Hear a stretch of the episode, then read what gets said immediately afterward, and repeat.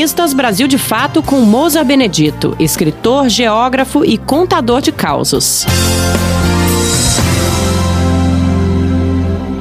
Um estudante de Brasília, mas amigos e parentes dele, foram presos por tráfico internacional de animais. O que revelou o esquema dele foi a picada de uma naja, cobra muito venenosa, originária da Índia. Teve que ir para o hospital ou morreria. Por causa dele, me lembrei de um tipo de camelô que existia há algumas décadas, que viajava pelo Brasil levando remédios que, no discurso inflamado dele, curavam de tudo. Geralmente, esses vendedores levavam duas malas e uma mesinha portátil. Numa das malas estavam os remédios, vidrinhos pequenos, com que diziam ser óleo de peixe elétrico e um elixir produzido em Aparecida do Norte, onde era vencido pelo bispo. Erisipela, úlcera, nó nas tripas, problema nos pulmões, fadiga sexual, seus remédios valiam para tudo. Na outra mala, uma cobra que era usada para atrair o público. Todo mundo ficava meio entre excitado e receoso, vendo o sujeito brincando com uma baita cobra. Só que muita gente não conhecia aquele tipo de cobra, jiboia, que não é venenosa. Gozado é que cobra de camelô sempre se chamava Catarina, Dona Catarina.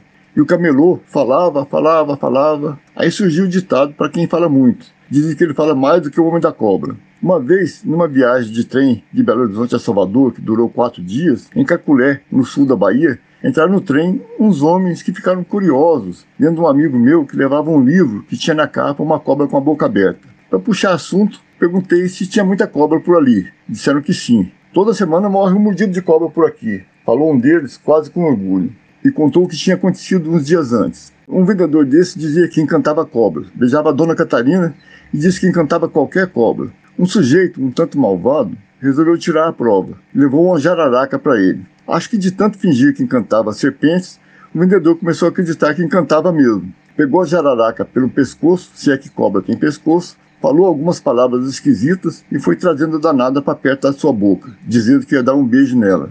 A cobra, não sei como, deu um impulso e mordeu a língua dele. Segundo o homem me contou, na hora a língua começou a inchar. Virou uma gravata, ele disse. Não conseguia nem falar. O camelô correu até um médico que deu o veredito. Picada na língua não tem cura. Nem vou te dar remédio que não adianta. E lá se foi pro Beleléu, um suposto encantador de serpentes.